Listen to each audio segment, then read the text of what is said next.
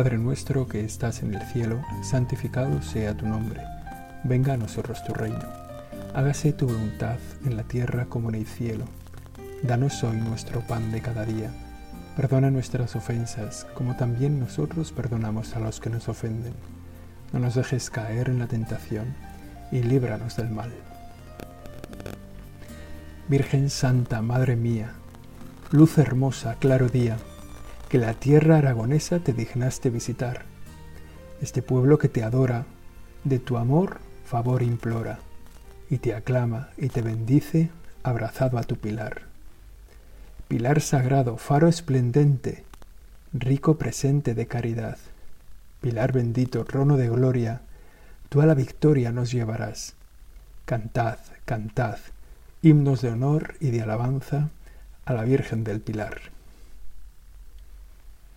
La Iglesia nos invita en este 12 de octubre a cantar a la Virgen, a la Virgen del Pilar, a la bienaventurada Virgen María, que se acercó a Zaragoza para consolar al apóstol Santiago, que estaba desfallecido, porque los que en esa tierra estaban entonces, vete tú a saber, los iberos, quizá algunos vascones por ahí estarían cerca, y otros pueblos y los romanos no se dejaban convencer por la piadosa labor del apóstol Santiago que quería convertirles para hacerles hijos de Dios, ni más ni menos que hijos de Dios. Y la Virgen María se acercó. Y así lo recordamos en este día 12 de octubre. Se acercó a Zaragoza, desde donde ella vivía, para consolar al apóstol Santiago. Es una venerable tradición que vale la pena recordar, aunque solo sea en este himno que acabamos de leer y que no nos atreveríamos a cantar, porque creo que además de cantar bien hay que tener sangre aragonesa para cantarlo, con ese brío que ellos tienen. Pero da igual porque nos dice un montón de cosas de la Virgen María con, la que nos queremos, con las que nos queremos presentar hoy ante ti, Virgen Santísima, y llamarte y felicitarte así, Virgen Santa, Madre mía, luz hermosa, claro día. Así es cualquier día que nos ponemos en tu presencia. Es un día claro, tu luz es hermosa, tú eres nuestra Madre que nos acompaña siempre. Más todavía si hemos perdido aquí a nuestra Madre en la tierra, y que te dignaste visitar la tierra aragonesa, porque aquí hay un punto importante de este día, Virgen Santa, que tú no te apareciste, tú viniste. En cualquier otro sitio te has aparecido, en Lourdes te has aparecido, en Fátima te has aparecido, en tantos lugares, pero en Zaragoza no te apareciste, en Zaragoza tú viniste te dignaste visitar esta tierra. Y por eso este pueblo, que no es solo el pueblo de Zaragoza, el pueblo aragonés, es el pueblo español y es tantísimos pueblos hispanos.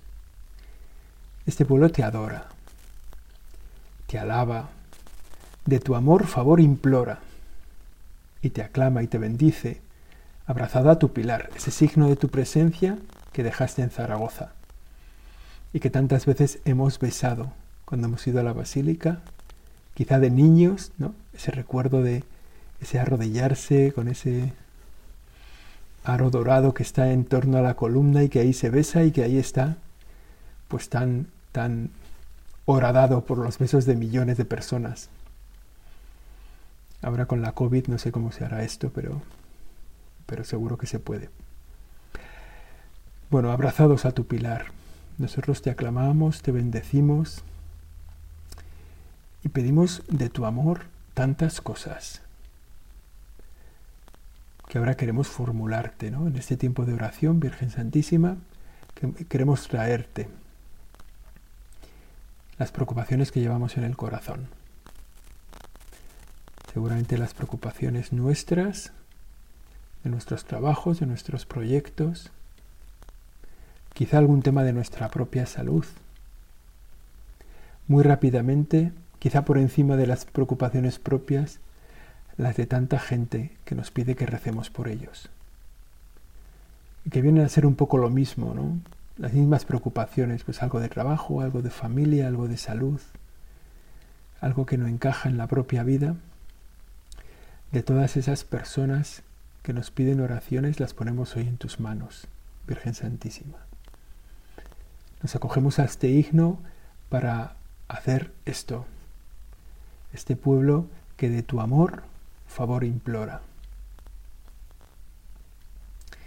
Y queremos, Virgen Santísima, que seas esto también, ¿no? Faro esplendente, rico presente de caridad, que en ese pilar bendito que todavía besamos sea como trono de tu gloria. Pues así nos acercamos a esta en este día del pilar a ti María Santísima y celebramos en esta advocación tantas cosas para nosotros. Primero, sin duda, la devoción y la extensión de este nombre del Pilar, ¿no? Cuantísimas mujeres y hombres, algunos hombres también llevan este nombre, Pilar, que nos hace recordarlos ahora y encomendártelos. Virgen Santísima, todos los que llevan tu nombre hoy, te tienes que acordar de ellos. Y recuérdanos que les tenemos que felicitar, claro todas estas pilares y algún pilar que hay por el mundo. También tiene para nosotros cercanía por el significado de esta devoción, esa tradición que dice que sostuviste la evangelización del apóstol Santiago en España y que luego veremos ¿no? si, nos da tiempo ¿no? Como, y agradeceremos ¿no? ese relato tan bueno, pues tan emotivo, ¿no? Que, que, hacen de la presencia, de tu presencia.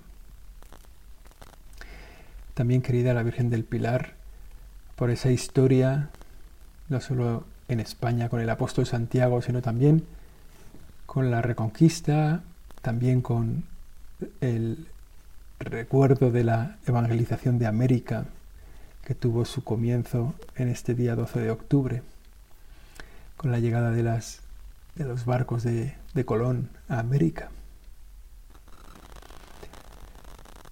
Tres rasgos tuyos, Virgen Santísima, son característicos para nosotros y nos ayudan, te distinguen a ti de otras advocaciones marianas, también queridas, también, pero esta del pilar, como decíamos antes, que viniste, que viniste en tu vida mortal, que viniste aquí estando en Jerusalén. También el signo de tu columna que tú misma trajiste, según esa piadosa tradición, para que sobre él, en torno a ese pilar, se construyera la primera capilla, que sería casi como el primer templo mariano en todo el mundo. Un lugar de oración, un lugar de encuentro en la orilla del río Ebro, que tú le pediste al apóstol Santiago y aquellos ocho primeros.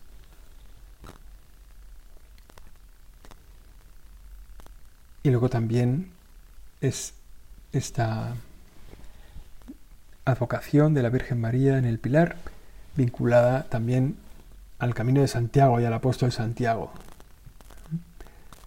que, ha constituido, bueno, pues en el fondo una rama de la vida cristiana que ha permanecido por los siglos y que también hasta nuestros días dan tantos frutos de vida cristiana. Y a los que encomendamos también ahora a ti, Virgen Santísima, todos los que van hacia Santiago, a todos los que se acercan por el camino de Santiago, en el fondo, a un recomenzar de su vida cristiana. De las muchas advocaciones marianas, esta es para muchos de nosotros especialmente querida. Ya sabemos ¿no? que, que el pilar de nuestra fe, el pilar que sostiene nuestra fe es Cristo, es el Señor, es Jesús. Es verdad, ¿no? nosotros nos apoyamos en el Señor. Nos apoyamos también en la iglesia. Tú eres Pedro, sobre esta piedra edificaré mi iglesia Pero en la Virgen María nos apoyamos como pilar de nuestra historia, la roca de la fe aquí entre nosotros. Es el signo visible, María Santísima, de la unidad de la Iglesia que realiza el Espíritu Santo. Si nos vamos al Evangelio, a los Hechos de los Apóstoles, nos encontraremos, lo escucharemos hoy en la lectura en la misa, nos encontramos como la comunidad cristiana está pues un poco atemorizada, ¿no? La primitiva comunidad donde ya solo quedan los once apóstoles porque el Señor falta, también porque Judas ya ha decidido renunciar a la misión que Dios le había confiado, se ha alejado de Dios, se ha alejado sencillamente por no pedir perdón, ¿eh? No es más grave lo que hizo Judas que lo que hizo Pedro. Solo que Pedro se arrepintió y pidió perdón y Judas no. Judas se alejó. Esa comunidad cristiana donde también participan algunas mujeres que habían seguido a Jesús desde el comienzo, también algunos parientes del Señor, la Virgen María. La verdad es que es como una extraña compañía. Fíjate que así no, la podemos comparar, ¿eh? pero casi podíamos pensar en la extraña compañía del hobbit Bolsón, Frodo Bolsón, en su camino para destruir el anillo, que se junta con Gandalf, se junta con algún hobbit más, algún humano, algún enano, algún elfo, bueno, una extrañísima compañía, ¿no? Bueno, pues esta compañía de los primeros de Jesús, pues fíjate, ¿no? Había ahí un publicano, un recaudador de impuestos, algún extremista, a lo mejor, unos pescadores no muy formados, un adolescente, algunas mujeres, bueno, gente que no tenían nada en común, que es más el principio de su unidad, estaban unidos en torno a la figura de Jesús. Había algunos vinculados a Jesús por vínculos de sangre y otros estaban vinculados a Jesús pues porque él mismo los había incorporado a su grupo. Pero todos tenemos experiencia ¿no? de personas carismáticas que, bueno, que cuando han faltado, cuando han desaparecido, cuando han muerto, cuando se han ido, el grupo que han formado, pues ha perdido fuerza y ha desaparecido, se han desvinculado todos, ¿no? Porque el elemento de unión faltaba. Sin embargo, en este grupo no permanecían unánimes en la oración. Y todos en, ese, en esa unanimidad recibieron el Espíritu Santo, la difusión del Espíritu. Y fíjate, ¿quién contenía, quién mantenía la unidad en ese tiempo? La Virgen María, la que hacía de madre. Es verdad que, que la figura de Pedro hace cabeza ya en este grupo, ¿no? Pero el espíritu de unidad que muestra esta comunidad seguramente tiene que ver con la presencia de María. No se trata de fuerza ni de firmeza, sino el amor maternal que solo una madre puede poner con esa mirada de familia entre todos los que están viviendo juntos esa ausencia del Señor. En torno a María, los lazos que establece María se prolongan a todo el grupo. En este tiempo, Virgen Santísima, donde tantas veces vemos cómo se mete también dentro de la iglesia la sensación de falta de unidad, la sensación de miradas de, reojo de unos a otros, de sospecha, de pensar ese se está equivocando, el otro se está... Pues nos hace falta tu presencia maternal, para darnos cuenta de que tenemos un espíritu de unidad, ¿no? una cohesión, que compartimos el mismo espíritu, que hay un Espíritu Santo que nos sostiene a todos en la unidad.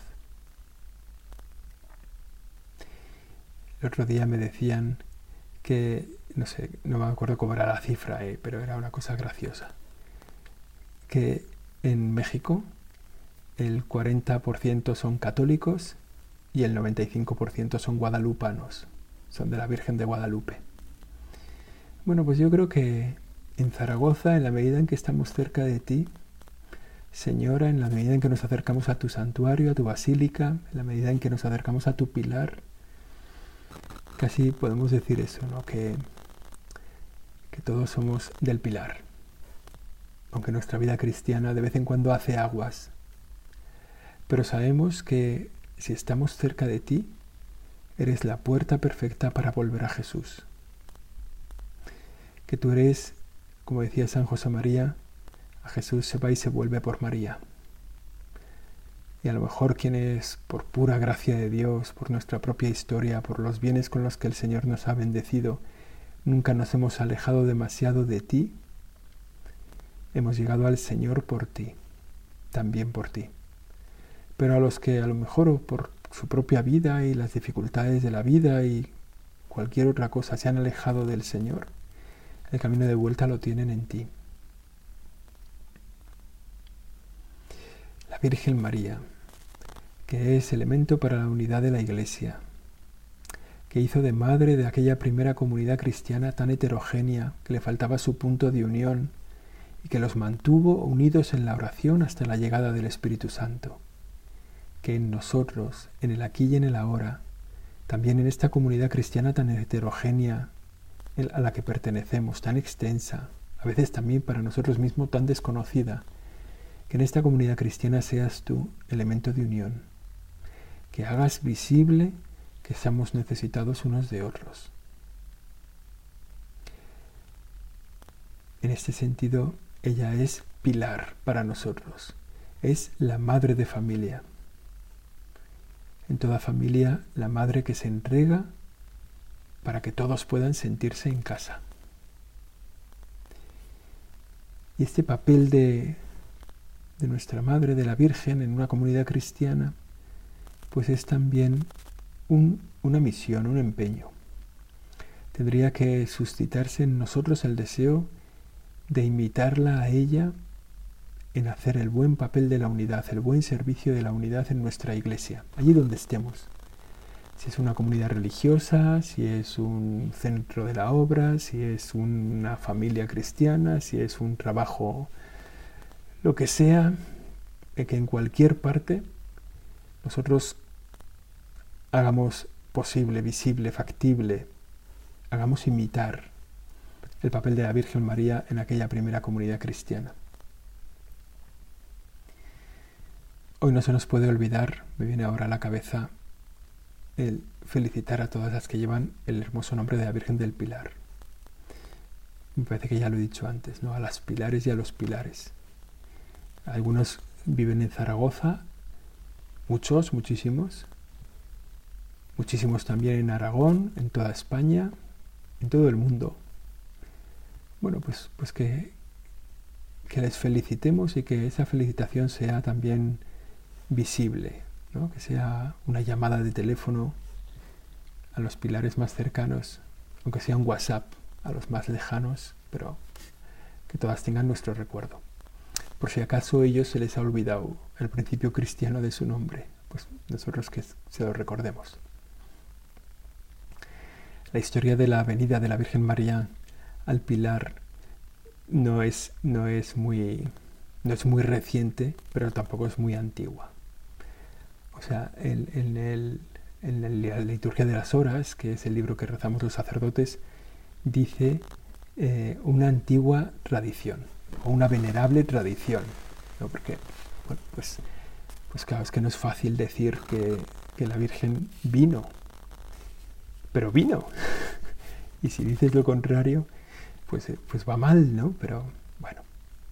Porque la primera referencia que hay de, que la Virgen viniera a Zaragoza data del siglo XIII, ¿no? en un códice de un libro de San Gregorio Magno, los libros morales, sobre, el libro de Job y tal. Bueno, en un códice que tiene este libro, pues hay un manuscrito ahí anónimo, que no se sabe quién lo escribió, pero que hace el relato de la Virgen María. Pero ese códice es del siglo XIII. ¿no? Al principio se creía que era muy antiguo, que era del siglo VII, pero no. Ese códice, es del siglo XIII. Pero hace una narración, bueno, preciosa, así un poco ingenua, un poco sencilla, pero muy amable, ¿no? Y viene a contar cómo Santiago el Mayor, hermano de Juan, el evangelista, viene a España para anunciar el Evangelio después de la muerte, de la resurrección, después del mandato del Señor, id por todo el mundo, pues él, su todo el mundo es la península ibérica. Y llega aquí, inicia su narración, el, el escritor anónimo inicia su narración con una despedida entre la Virgen María y el apóstol Santiago allí en Jerusalén. La Virgen María se despide del apóstol Santiago y le dice, venga, va, ánimo con lo tuyo, cumple la misión, vete a esas tierras y anúnciales a mi hijo. Entonces la narración va contando cómo el apóstol llega a Asturias, lo hace los primeros viajes misioneros en, en Galicia, hace su historia bueno, por toda su itinerario, por toda España, llega a Aragón, donde están los celtíberos, y ahí pues el hombre va avanzando en la evangelización con muchas dificultades. Eso es lo que cuenta este hombre, ¿no? que ahora seguiremos. Hay dos, dos mujeres que tuvieron visiones de la vida de Jesús, ¿no? la venerable María Jesús de Ágreda, y luego Ana Catalina Emmerich, pues hacen una narración también de los viajes de Santiago, ¿no? Y hace una narración que le hace desembocar en Cádiz o en Cartagena. Y la madre, la venerable María Jesús de Ágreda, dice que estuvo en Granada también.